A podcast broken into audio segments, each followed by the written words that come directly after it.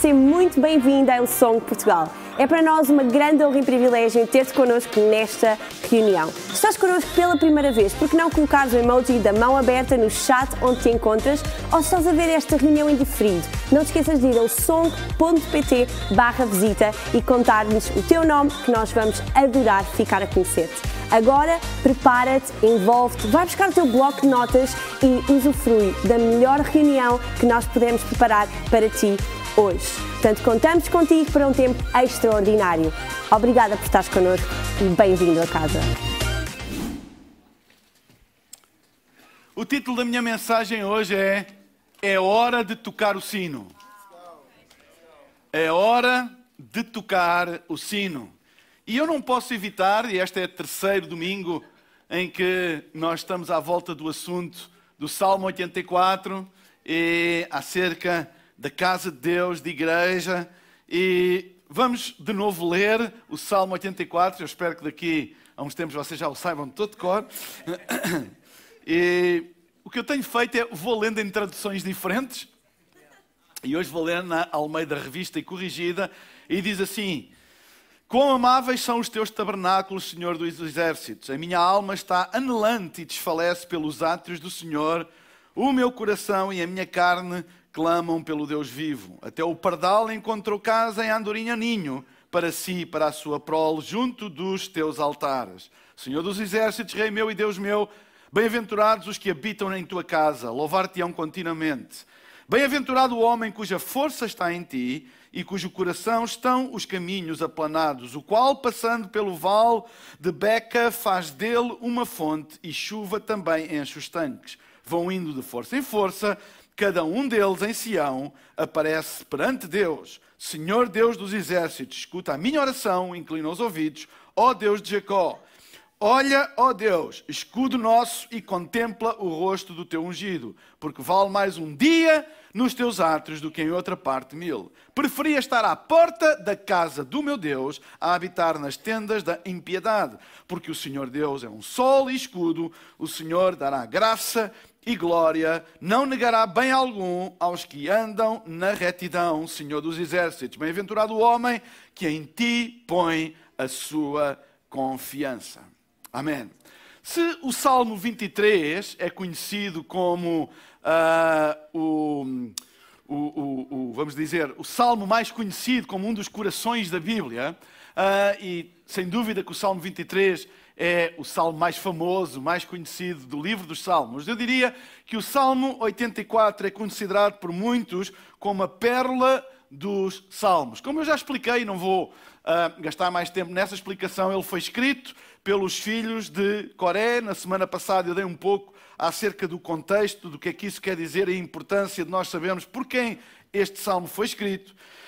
Mas ele tem um objetivo principal quando ele foi escrito, porque ele foi escrito para falar aos peregrinos. Aqueles que todos os anos, de acordo com a cultura judaica e com, com, de acordo com os uh, preceitos da religião judaica, tinham que fazer, no mínimo, mais do que uma, há quem diga três no mínimo, não sei se esta informação é, há várias opiniões, mas mais do que uma, um, peregrinação anual a Jerusalém. Portanto, todos os judeus é, que professavam uh, a religião judaica, eles tinham que fazer anualmente mais do que uma peregrinação a Jerusalém, vivessem eles onde eles vivessem. E eles teriam que ir, não apenas eles, mas juntamente com as famílias do seu agregado, ou seja, com a mulher e com os filhos, ou eventualmente com os filhos dos seus irmãos que eles teriam a cargo deles. Era como que uma obrigatoriedade, um mandamento, não é? Um preceito da religião judaica. Então, todos os anos havia várias peregrinações a Jerusalém. E vocês sabem como é que é viajar com uma família. Quer dizer, é muito entusiasmante e idílico em conceito, até que um dia tu fazes. Não é? Ou seja, aquilo que em conceito é uma coisa, uau, vou viajar com a minha família, com os filhos todos e com os netos, é fantástico, e é fantástico até o dia em que tu tens que preparar e realmente ir. Eu não sei como é que é com vocês, como é que foi com vocês quando as minhas filhas eram pequenas, algumas das três, não vou dizer quais. Uh, uh, mal nós saíamos de casa, por exemplo, para irmos para ter com a nossa família na, na, no, no sudoeste Algarvio, uh, mal a gente chegava ali à ponte, a pergunta era: falta muito? Quanto tempo falta? E depois era o caminho todo com esse inquérito permanente. E quanto falta? E, e porquê é que não vais mais depressa? E porquê isto? E porquê aquilo? Etc, etc. Ou seja, há coisas que em conceito são, são boas e, e, e depois as memórias são boas, mas nos processos têm coisas que não são boas. Deixem-me dizer, todas as coisas boas não são 100% a todo o tempo boas. Todas elas têm as suas, os seus momentos menos glamourosos. E esta peregrinação, imaginem, não havia carro, não havia pontes. Eu imagino os filhos, porque os filhos não mudam assim tanto de geração em geração. Imagina as perguntas, e pai, quando é que falta? Estou farto de andar de burro, pai, quando é que falta? Este burro é lento, ele é duro, e estou com fome, estou com sede, e estou cansado, e estou com sono. Imaginem o que é, e famílias numerosas, porque os judeus tinham famílias numerosas, nesta peregrinação, vamos dizer, três vezes por ano. Então, tinha também os seus momentos de, hum, como é que eu ia dizer, de dificuldade.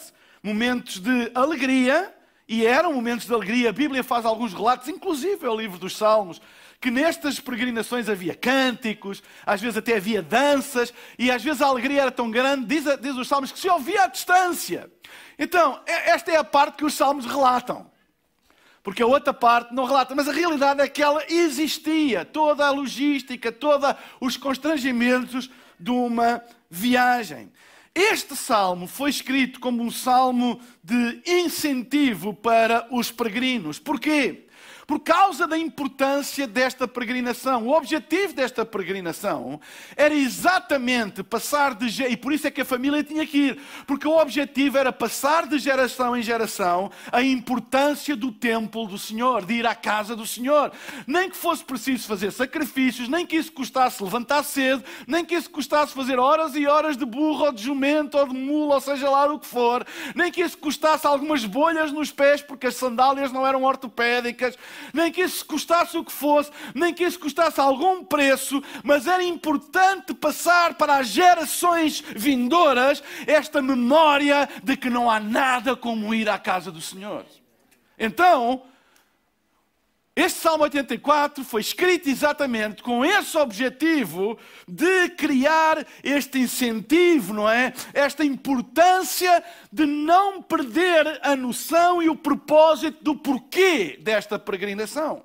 Então ele é escrito de uma maneira que incentiva todos a não deixarem que os constrangimentos desta vida, e vocês sabem que os filhos do Coré sabiam que era ter constrangimentos, não deixarem que os constrangimentos, e vai dar trabalho, os filhos vão me chatear, e vai ser difícil, e preparar as merendas, e preparar isto, etc, etc. Não deixem que essas coisas que existem, não deixem que essas coisas vos tirem a bênção, a alegria de vocês poderem ir à casa do Senhor. Então foi escrito com este propósito. E este princípio de que uh, é importante nós criarmos coisas para deixarmos memórias, marcos na vida, não só nossa, mas dos nossos descendentes no que diz respeito à nossa fé e à casa de Deus, isto é um princípio que é eterno. Ele não é apenas um princípio aplicável na religião judaica, é por isso que ele está na palavra de Deus. É porque ele tem alguma aplicação interna. Ou seja, nós temos a responsabilidade de criar para gerações vindouras memórias memórias e princípios que os vão acompanhar para toda a vida. É por isso que quando nós vamos fazer, fazemos entregas, e nós somos especialistas em fazer entregas, hoje há mais duas, às 11h30, já fui informado, entregas de crianças, quando nós damos o diploma, diz ensinam, está sempre lá aquele versículo de provérbios, ensina ao menino no caminho onde ele deve andar e até envelhecer ele nunca se esquecerá dele. É nossa responsabilidade. Nós não temos uma responsabilidade no sentido das decisões dos nossos filhos do futuro, eles vão decidir, mas temos a responsabilidade de deixar princípios, valores e memórias boas daquilo que é a importância da nossa fé e de estarmos na casa de Deus, que é a igreja do Deus vivo. E nós já vimos isso nas reuniões passadas. Ora, este princípio, como eu disse, é eterno. Ao longo da história, a igreja tem sido atacada ao longo da história, desde o seu início, logo no início. Foi perseguida e tem sido atacada com dois tipos de ataques exteriores, perseguições, uh, uh, impérios que se levantam, governos que se levantam. Ainda hoje, nós vivemos num mundo livre de nosso que é o nosso mundo onde nós vivemos, mas o mundo no seu geral, nem todo é livre. Nem todo goza de liberdade, nem todo goza de liberdade religiosa, não é? Muitas vezes nós tendemos a generalizar aquilo que é a nossa experiência pessoal. Nós hoje, graças a Deus, felizmente, vivemos num país onde há liberdade de culto religiosa, tu podes professar a tua fé, seja ela qual for, e nós pensamos que todo mundo é assim, mas nem todo mundo é assim. Existem países onde o cristianismo é severamente perseguido e pessoas pagam com a vida a fé que eles dizem professar. Ora, a igreja sempre foi perseguida por fora. Mas a igreja, e eu diria que é a forma de perseguição mais nefasta, não é exterior, porque nas Escrituras até mostra, nos Atos dos Apóstolos, que a perseguição que se levantou no início da igreja teve um efeito contrário àquilo que os perseguidores esperavam. Porque a perseguição exterior sempre provoca multiplicação. Sempre. Ora, existe outra tática do inimigo para atacar a igreja é através de perseguição interior. Ora, a Bíblia diz que uma casa dividida contra si mesmo não prosperará. Ora, a Bíblia mostra claramente que o ADN, ou DNA, da igreja é sobrenatural. Não vale a pena, quanto mais tu atacas, é como se tu tivesse a lançar mais sementes não é? Quanto mais tu espalhas, quanto mais persegues, mais ela se multiplica. Foi o que aconteceu na igreja de Jerusalém, quando veio a grande perseguição e eles foram espalhados. E o que é que isso aconteceu? Fez com que a igreja se espalhasse pelo mundo inteiro.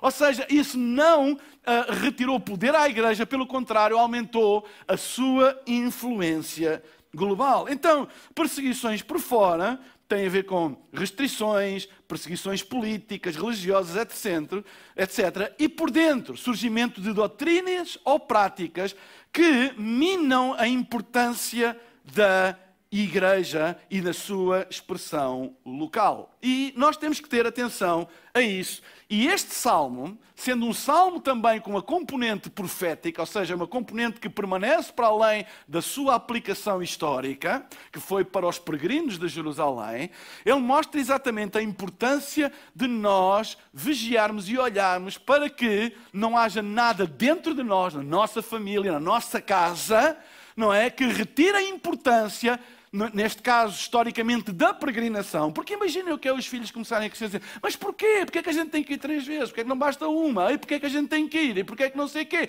E eles tiveram que se manter firmes, e este salmo é um alerta para essa firmeza, porque as consequências positivas de cumprir este preceito iriam ser grandes para as gerações vindouras. Da mesma maneira, isso acontece na igreja do Deus vivo. Nós temos que manter alguma, uh, uh, alguma uh, passagem de testemunho daquilo que é a importância da igreja. E em todo o tempo, às vezes existe aquela ideia de que nós hoje é que estamos a viver perseguição.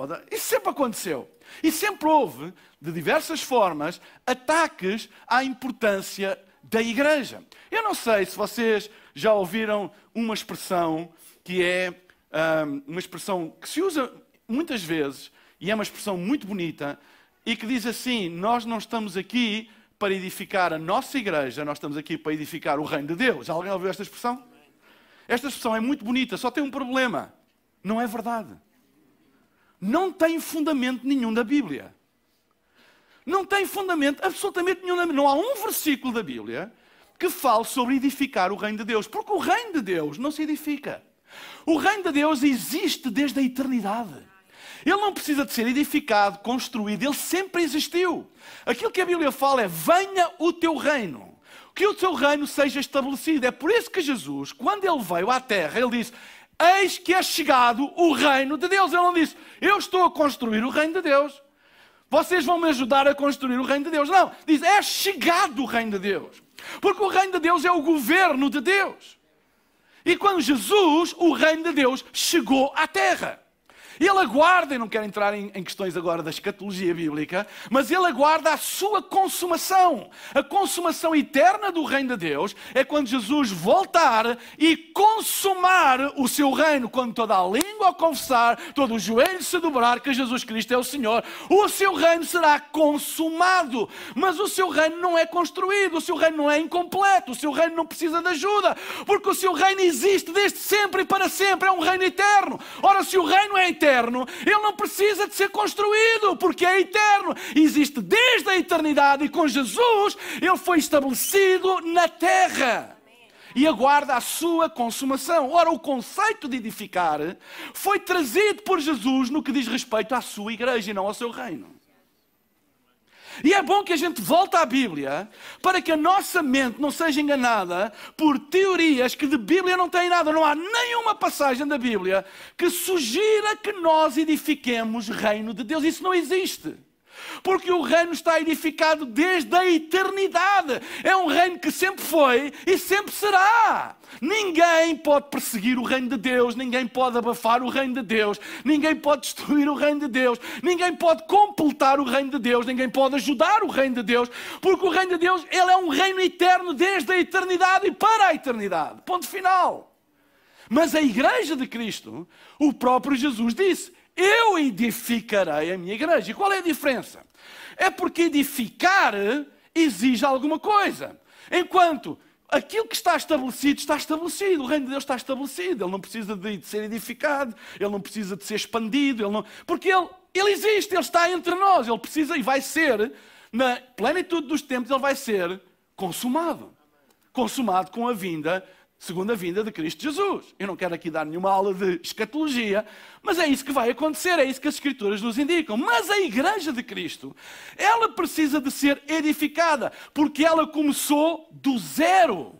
Ela não existe, ela existe no coração de Deus desde a eternidade, mas ela foi estabelecida por Cristo Jesus. E ela precisa de ser edificada. E a igreja de Cristo é onde a maturidade de Cristo se vai manifestar até que todos cheguemos à maturidade de Cristo. Está a falar de quê? Está a falar de igreja. Não está a falar do reino. O reino não precisa de amadurecer. O reino não precisa de crescer porque o reino já é desde sempre e será para sempre. É imutável, inabalável. Nós, nós fomos transportados de um reino reino para outro reino que é inabalável. Não se pode abalar o reino de Deus, não se pode estremecer, ameaçar, não se pode restringir nada, porque o reino de Deus é desde a eternidade para a eternidade. Mas a igreja de Cristo Jesus, ela precisa de ser edificada. Ou seja, quando se fala em edificar, está a falar de uma ação. Edificar é uma ação. Edificar implica uma ação. E que ação é essa que Atos dos Apóstolos tanto nos ensina? Fala de uma construção. E construção exige o quê? Trabalho. E trabalho exige o quê? Trabalhadores. E trabalhadores exigem o quê? Funções. E funções exigem o quê? Responsabilidades. E responsabilidades exigem o quê? Compromissos. E compromissos exigem o quê? Dedicação. Ora, todos estes adjetivos, eles têm que ser atribuídos à igreja e não ao reino. E quando alguém diz assim, eu não sirvo a igreja, eu sirvo o reino, o que ele está a dizer é que não serve coisa nenhuma. Porquê? Porque está a fugir da ação, está a fugir da responsabilidade e está a fugir do compromisso. É como dizer assim: eu sou um homem de família. Qual família? De todas as famílias. Bem, alguns têm essa teoria. Não! Quando você é um homem de família, isso reflete-se pelo teu compromisso com a tua família certo? Com a tua família, a tua fidelidade à tua esposa, ao teu marido, o teu cuidado com os teus filhos, etc. Ou seja, é uma ação. Tu não podes dizer eu sou um homem de família e depois agredes a tua esposa. E depois não, não cuidas dos teus filhos, não produzes, não, não trazes suprimento e mantimento para a tua casa. É só teoria. Podes dizer que és. E faz lembrar algumas pessoas, dizem, ah, é do reino. É do reino porque eles não trazem nem uma pinga de compromisso àquilo onde eles estão inseridos. E nós temos que acabar com isso. A expressão de ação, a expressão visível da tua fé é, é alguma coisa onde tu podes florescer, onde é palpável, onde podes dizer eu era e sou, eu não era e agora sou, eu não servi, agora sirvo, eu não queria saber e agora quero, eu não amava e eu agora amo. Então, aquilo que a Bíblia está a falar é exatamente da edificação da sua casa, levantar do zero até alguma coisa. É isso que a Bíblia diz, ele está a preparar uma noiva. O reino de Deus não é a noiva de Cristo. Não é. A noiva de Cristo que está a ser preparada é a igreja. Ora, a palavra preparar é o que? É uma ação. Quando alguém quer usar a sua ação e usa é para o reino, o que ele está a dizer, eu não quero ter compromissos com ninguém. E nós vivemos numa sociedade que muitas vezes o não ter compromisso é valorizado. Então não tem compromisso com a família, não tem compromisso com os filhos, não tem compromisso com a mulher, é conforme, é, é conforme sente no seu coração. Não é? Mas não é! Quando a gente tem um compromisso com uma família, deixa-me dizer uma coisa. Tu sentes todos os dias aquilo que deves sentir? Não, eu garanto que não. Tu sentes todos os dias ir trabalhar para providenciar sustento para a tua casa? Tu não sentes, ah, até ouvi um ah, não. Mas tu fazes porquê? Porque tens um compromisso. Nós não andamos aqui por eu sinto, eu sinto, eu sinto, eu sinto. Então, este salmo é muito importante. Existe um outro salmo, que é o Salmo 48, eu vou ter que andar depressa, e o Salmo 48 também é indicado como um salmo escrito pelos filhos de Coré. E reparem o que diz o versículo 1 e o versículo 2, eu vou ler na versão livre. Ele é digno do nosso louvor. Deus está na sua cidade, no seu santo monte. É um lugar muito belo. Vejam como o Monte Sião, erguendo-se a norte da cidade. É a alegria de toda a terra. É a morada do grande rei. Isto é um salmo profético da igreja. E eu queria usar este salmo e parti-lo aqui em três partes. Vocês estão cá, mas o que é que isto tem a ver com o sino? Já lá vamos. A Bíblia começa por dizer: Deus está na sua cidade, no seu santo monte, um monte Sião, que nós já vimos, que é a igreja do Deus vivo. E depois diz assim: é um lugar muito belo. É um lugar muito belo. Isto é linguagem poética. É um lugar muito belo. Mas há aqui o princípio. A casa de Deus é o lugar belo para a tua situação feia. A casa de Deus é o lugar belo para a tua situação feia. A casa de Deus não é bela porque nós somos belos. A casa de Deus é bela porque Deus que a edifica é belo. É por isso que pessoas que não têm beleza, entendem o que eu estou a dizer, elas podem estar na casa de Deus, porque a casa de Deus é o lugar belo para a nossa situação feia. E aquele, aquela ideia de que ah, eu tenho que estar bem para ir à casa de Deus, a minha vida tem que estar em ordem para ir à casa de Deus, é um princípio que não tem respaldo nas Escrituras. Não, a tua vida pode estar uma confusão, a tua vida pode estar uma desordem, mas a casa de Deus é o lugar belo para a tua situação feia. A casa de Deus não é bela, mas não foi construída para gente bela.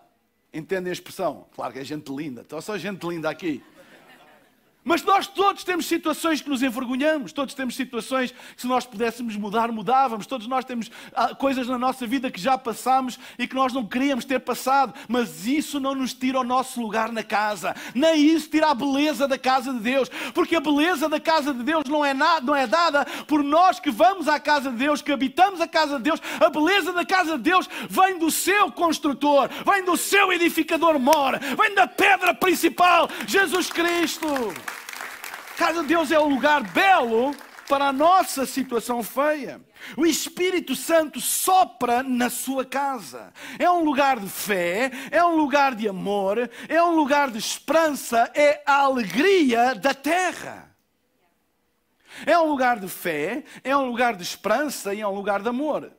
Mas agora escutem: a casa de Deus é um lugar de esperança, de fé e de amor, não porque toda a gente que habita na sua casa está com fé, esperança ou amor. Ela é porque ela é. Ou seja, a casa de Deus não é um reflexo daquilo ou daquilo do que eu sou, daquilo que tu és.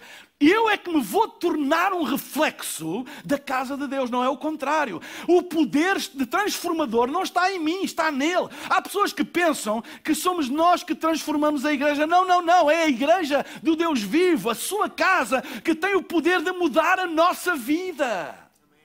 Ela tem o poder de mudar a nossa vida. E há pouco ouvimos um testemunho. Quando alguém que crê em Cristo Jesus, que vem à nossa igreja, se ofereceu para orar por alguém que não vem. E o poder que isso tem.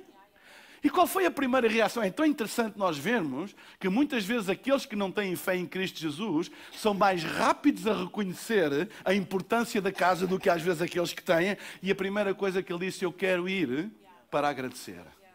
Que coisa linda. Sem sequer fazer parte, mas eu quero ir para agradecer. Eu oro a Deus para que esta igreja seja um farol de tal maneira que mesmo aqueles que não frequentam esta casa, mesmo aqueles que não acreditam como nós acreditam, possam dizer, eu quero lá ir, nem que seja para agradecer àquelas pessoas que me ajudaram quando eu não podia, que me deram a mão quando eu não podia. A casa de Deus é um lugar belo para gente feia. A Bíblia diz, estando nós ainda mortos em nossas ofensas e pecados, Fomos salvos e alcançados pela graça. Nós não tínhamos beleza. E fomos alcançados pela casa. Qual é a tua situação hoje? A igreja é bela para a tua situação. Depois a outra frase diz: A casa de Deus é a alegria de toda a terra. Já, já repararam nesta frase, escrita pelos filhos de Coré no Salmo 48? Diz: É a alegria de toda a terra. Há uma componente muito profética neste texto embora seja um texto poético. Num mundo cheio de tristeza, cansaço, dor, falta de esperança, a casa de Deus é a alegria de toda a terra. Não é a tristeza de toda a terra, é a alegria de toda a terra. Ser sal e luz do mundo, que Jesus Cristo fala uh, no Evangelho de São Mateus, acerca da importância de nós, como igreja, sermos sal e luz do mundo. Está a falar que não se pode esconder uma cidade debaixo de um alqueire, não se pode esconder a luz que emana numa cidade à noite, não é? Ah, ela é visível em todo lado. Ou seja, esta cidade que Jesus está a falar é a sua igreja e fala acerca de ser sal, não é? E luz no mundo em trevas e insípido. Ora, os filhos de Coré, como nós já vimos, dariam a vida por poder estar na sua casa de novo. Há milhões de cristãos, países como a China e outros países, perseguidos, maltratados, e que dariam tudo, tudo, para poder estar aqui reunidos como nós estamos hoje. Eles dariam tudo. E nós não podemos esquecer isso, porque muitas vezes a Bíblia diz que a alma farta pisa o favo de mel. Às vezes nós, não é? E nós temos que pensar o privilégio que nós temos de poder estar na sua casa. Ora, o rei Davi, no Salmo 122, e desculpem eu andar aqui tanto pelos Salmos, mas no Salmo 122, versículo 1, há um versículo que todo mundo conhece. Alegrei-me quando me disseram, vamos à casa do Senhor. Foi escrito por Davi, este não foi escrito pelos filhos de Coré. E é importante nós entendermos quando é que Davi escreveu o Salmo 122? Porque ele diz: Alegrei-me quando me disseram, vamos à casa do Senhor. Davi não disse: Alegrei-me quando me disseram, vamos voltar para o trono. Porquê é que eu estou a dizer isto? Porque quando Davi escreveu este salmo, ele estava em fuga do seu filho, momentaneamente, do seu filho Absalão. E ele teve que fugir de Jerusalém, porque o seu filho se rebelou contra ele e procurava a sua morte. Ora, os fiéis seguidores de Davi fizeram uma coisa, na melhor das intenções. Eles agarraram na arca da aliança, retiraram-na de Jerusalém e levaram-na para o pé do refúgio de Davi. Ora, quando Davi viu a arca chegar, e foi nessa altura que ele escreveu este salmo, o que Davi disse: Não, não, não, não, não. O lugar da arca não é ao pé de mim. O lugar da arca é no templo do Senhor. E depois disse: Um dia eu voltarei à casa do Senhor. Ele não disse, o anseio dele não vai, um dia vou voltar a ser rei. O que ele sentia falta não era de ser rei, o que ele sentia falta era de estar na casa. E mesmo assim lhe foram oferecer a arca, ele disse: Não, não, não, não, não. Não, não, não. Este não é o lugar da arca. Ah, não, mas Davi, tu estás certo e temos coisa. Eles é que estão mal. Não, não, não, mas não é o lugar da arca. O lugar da arca, mesmo com todos os erros, é lá. E um dia eu vou voltar a estar na presença do Senhor, na casa do Senhor. Alegrei-me quando me disseram vamos voltar à casa do Senhor. A minha maior alegria é quando eu ouvi dizer eu posso voltar à casa do Senhor. Ora, eu podia falar muito acerca deste princípio aqui. Quantas pessoas querem trazer a arca consigo na sua jornada, desconectando-se da casa de Deus? Dizem, ah, o que interessa é a minha fé. E eu vou e a arca vai comigo. Não vai, não. Porque eu já disse aqui que tu não és igreja. Nós somos igreja. A arca não acompanha nem que seja um rei. Era o rei de Israel, não acompanha. E Davi sabia disso e não se deixou enganar. Ele não usurpou a presença do Senhor com a sua posição. Ele disse: Não, não, não, não, não. Eu sei que o meu filho está rebelde. Eu sei que há uma rebelião em curso. Mas eu não vou permitir que este princípio seja quebrado. Volta para Jerusalém. E um dia sou eu que vou voltar a estar na casa do Senhor. Isto é uma coisa profundíssima. Principalmente para os dias de hoje, em que as pessoas chamam igreja a tudo e presença de Deus a tudo e, e, e, e, não há respeito pelo princípio da casa do Senhor. E é importante nós voltarmos a ter este temor a Deus, porque Deus não se deixa escarnecer. Deus não se deixa escarnecer. Ora, o compromisso da sua presença, que é o que a arca simboliza, porque a arca é um símbolo natural, feito pelas mãos dos homens, onde simbolicamente estava a presença de Deus. Ora, o compromisso da presença de Deus era, apesar de todos os defeitos, era com o templo e não com Davi. Este é um facto. E Davi sabia disso. E disse: Não, não, eu não quero. Os, os, os, os, fiéis deles fizeram na melhor das intenções, porque sabiam o coração de Davi e sabiam de toda a injustiça que tinha sido feita. Então, toca de sacar a arca de lá e levamos para ali. Como? Porque Deus percebe. Diz, não, não, não, não, Deus tem uma estética. Sabem, uma das coisas que o Novo Testamento nos ensina, o Velho Testamento nos ensina, ou como diz o meu querido amigo pastor Carlitos, o Antigo Testamento, não o Velho, uh, que nos ensina é que Deus dá importância à estética das coisas, à forma como as coisas são feitas. Não apenas a serem feitas, mas a forma. A isso se chama de ética. E o cristianismo tem uma ética, e a ética é a estética do cristianismo. É por isso que a Bíblia nos ensina a nós sermos, a respeitarmos as autoridades, não é? A, a não enganarmos ninguém, mesmo que seja para bons propósitos, Há uma ética, há uma estética, há uma forma.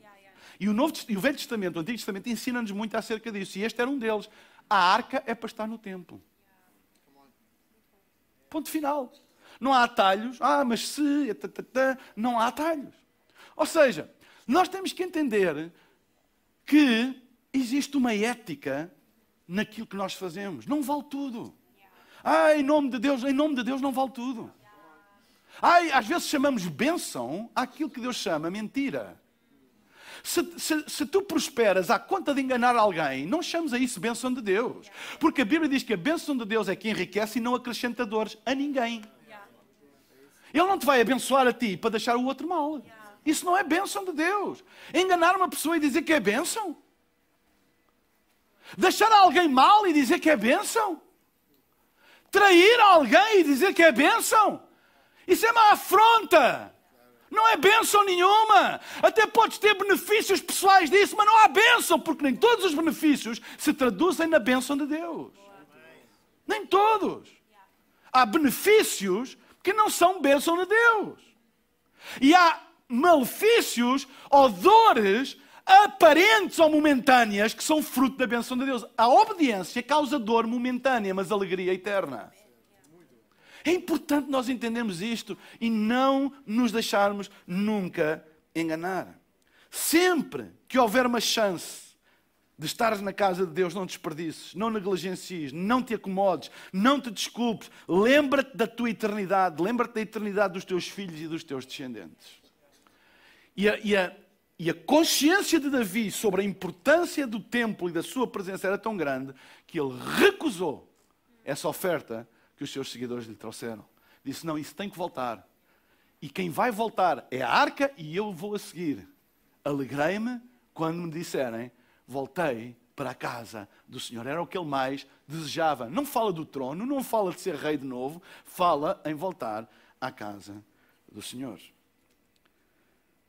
E para terminar, e agora vem o sino. Deixa que o sino de chamamento divino toque na tua alma. Os sinos e os campanários surgiram como sinal de chamamento para a casa de Deus. Foi assim que se podem pôr o sino a tocar, eu quero é o sino a tocar. Eles surgiram como uma forma de chamamento. E ainda hoje em aldeias, podem pôr o sino a tocar, caneco, pá. É para tocar. Quero ouvir o sino. Isso.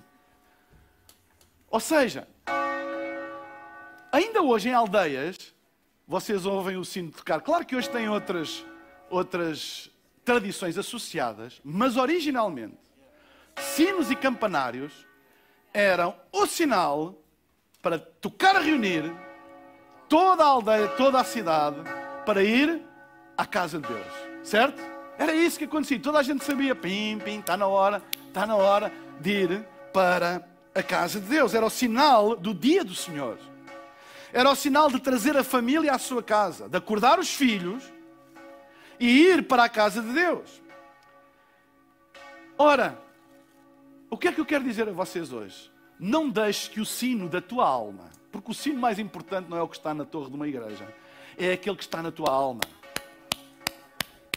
e que começa a tocar e que não se acomoda e diz: Ah, deixa estar, ah, eu não, não vale a pena, ah, hoje não dá jeito. Mas há um sino a tocar na tua alma e diz: Não, é hora de ir.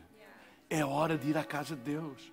É hora de estar reunido. É hora de estar na Sua presença. É hora de estar com os meus irmãos. É hora de ouvir a palavra de Deus. Não deixes que o sino se cale na tua alma. Há pessoas que deixam que o sino se cale. Não tem mais sino.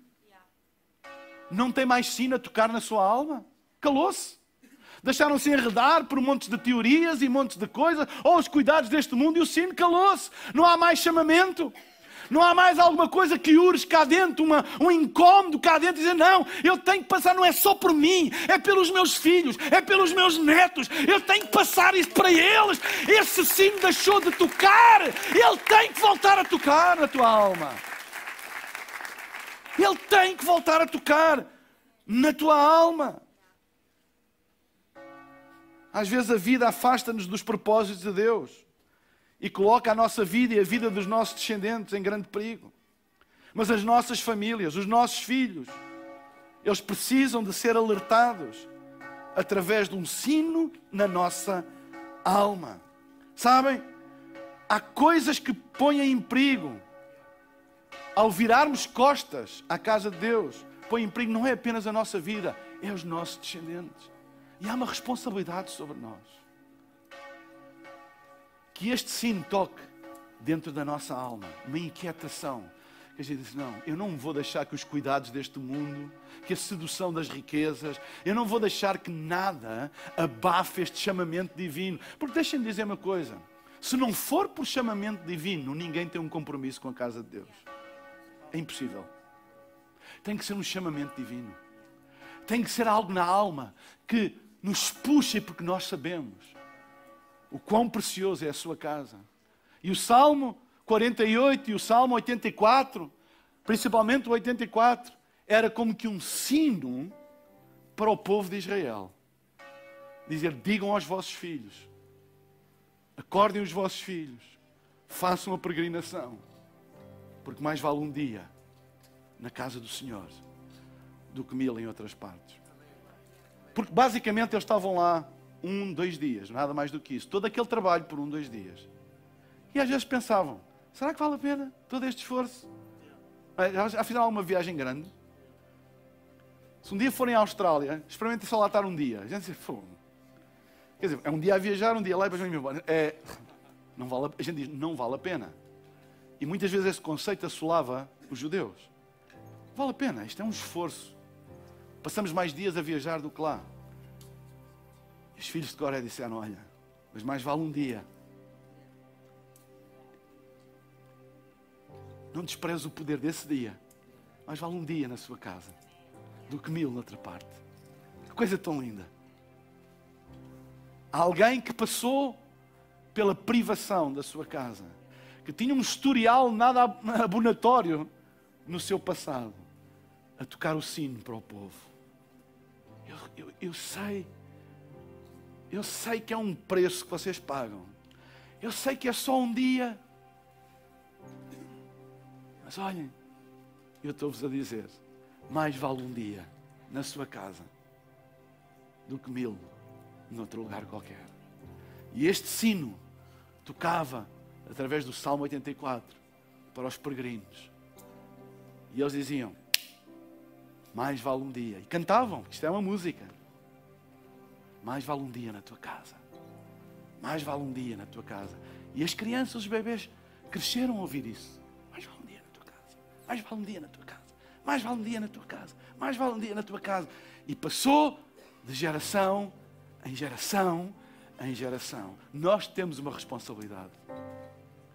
Não vazem conversas de ah, isto não interessa, o que interessa é o reino. Passa aos teus filhos uma herança. Assim, mais vale um dia na casa do Senhor. Nós temos esse compromisso diante de Deus. Sermos fiéis na sua casa. Construímos a sua casa. Porque a casa do Senhor é o lugar belo para a nossa situação feia. É a alegria de toda a terra. Quantas pessoas estão a passar dificuldades e situações difíceis e sentem um gozo sobrenatural quando vêm à sua presença? E assim, eu não sei explicar. Mas uma coisa eu sei, eu tenho uma paz dentro de mim, tenho uma alegria dentro de mim, que é inexplicável. Sabe o que é? É a mesma alegria que Davi, só de pensar em voltar para casa, disse: Alegrei-me. Não foi quando eu fui, foi quando me disseram. A alegria da casa é tão grande que ela não é só quando se vai, é quando basta dizer que vai, que a nossa alma se alegra no Senhor. Imaginem o que é uma nação com uma igreja que só de ouvir o sino, só de ouvir o chamamento, só de ouvir, eh, vamos à casa do Senhor, que a alma se alegra. E é nessa atmosfera que Deus opera milagres, transformação, que situações impossíveis se tornam possíveis, onde Deus desmancha nós que a vida dá e que parecem impossíveis de desatar aos olhos dos homens. Mas há este poder da sua casa. Não desprezes. Não desprezes. Eu peço-vos em nome de Jesus, deixa que o sino do chamamento divino volte a tocar no teu coração, na tua alma. Não é mais um sino da igreja, é um sino na alma. Todas as nossas almas devem ter um sino que nos chama para a casa do Senhor, para, para o congregar, para o estarmos juntos, para a nossa peregrinação, vamos assim dizer, à casa do Senhor. Entendem o que eu estou a dizer? É tão importante nós entendermos este princípio. E daí o título da minha mensagem: É hora de tocar o sino. É hora de tocar o sino. Deixa que o Espírito Santo tenha liberdade na tua vida para voltar a balançar o sino na tua vida e te despertar.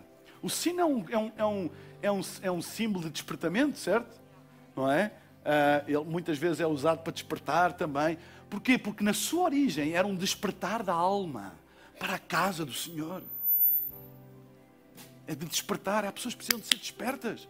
Estão debaixo de um encantamento, de uma ilusão, de, uma, de, uma, de um marasmo e que precisam de ser despertas. Avivamento é toque de sinos.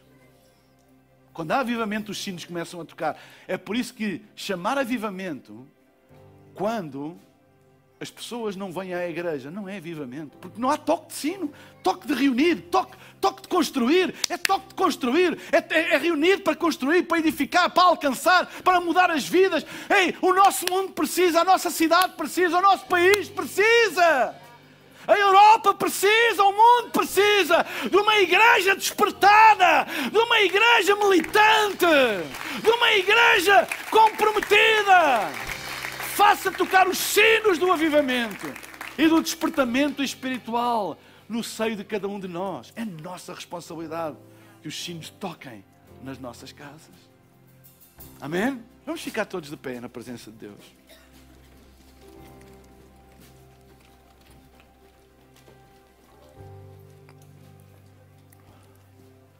Vamos fechar os nossos olhos.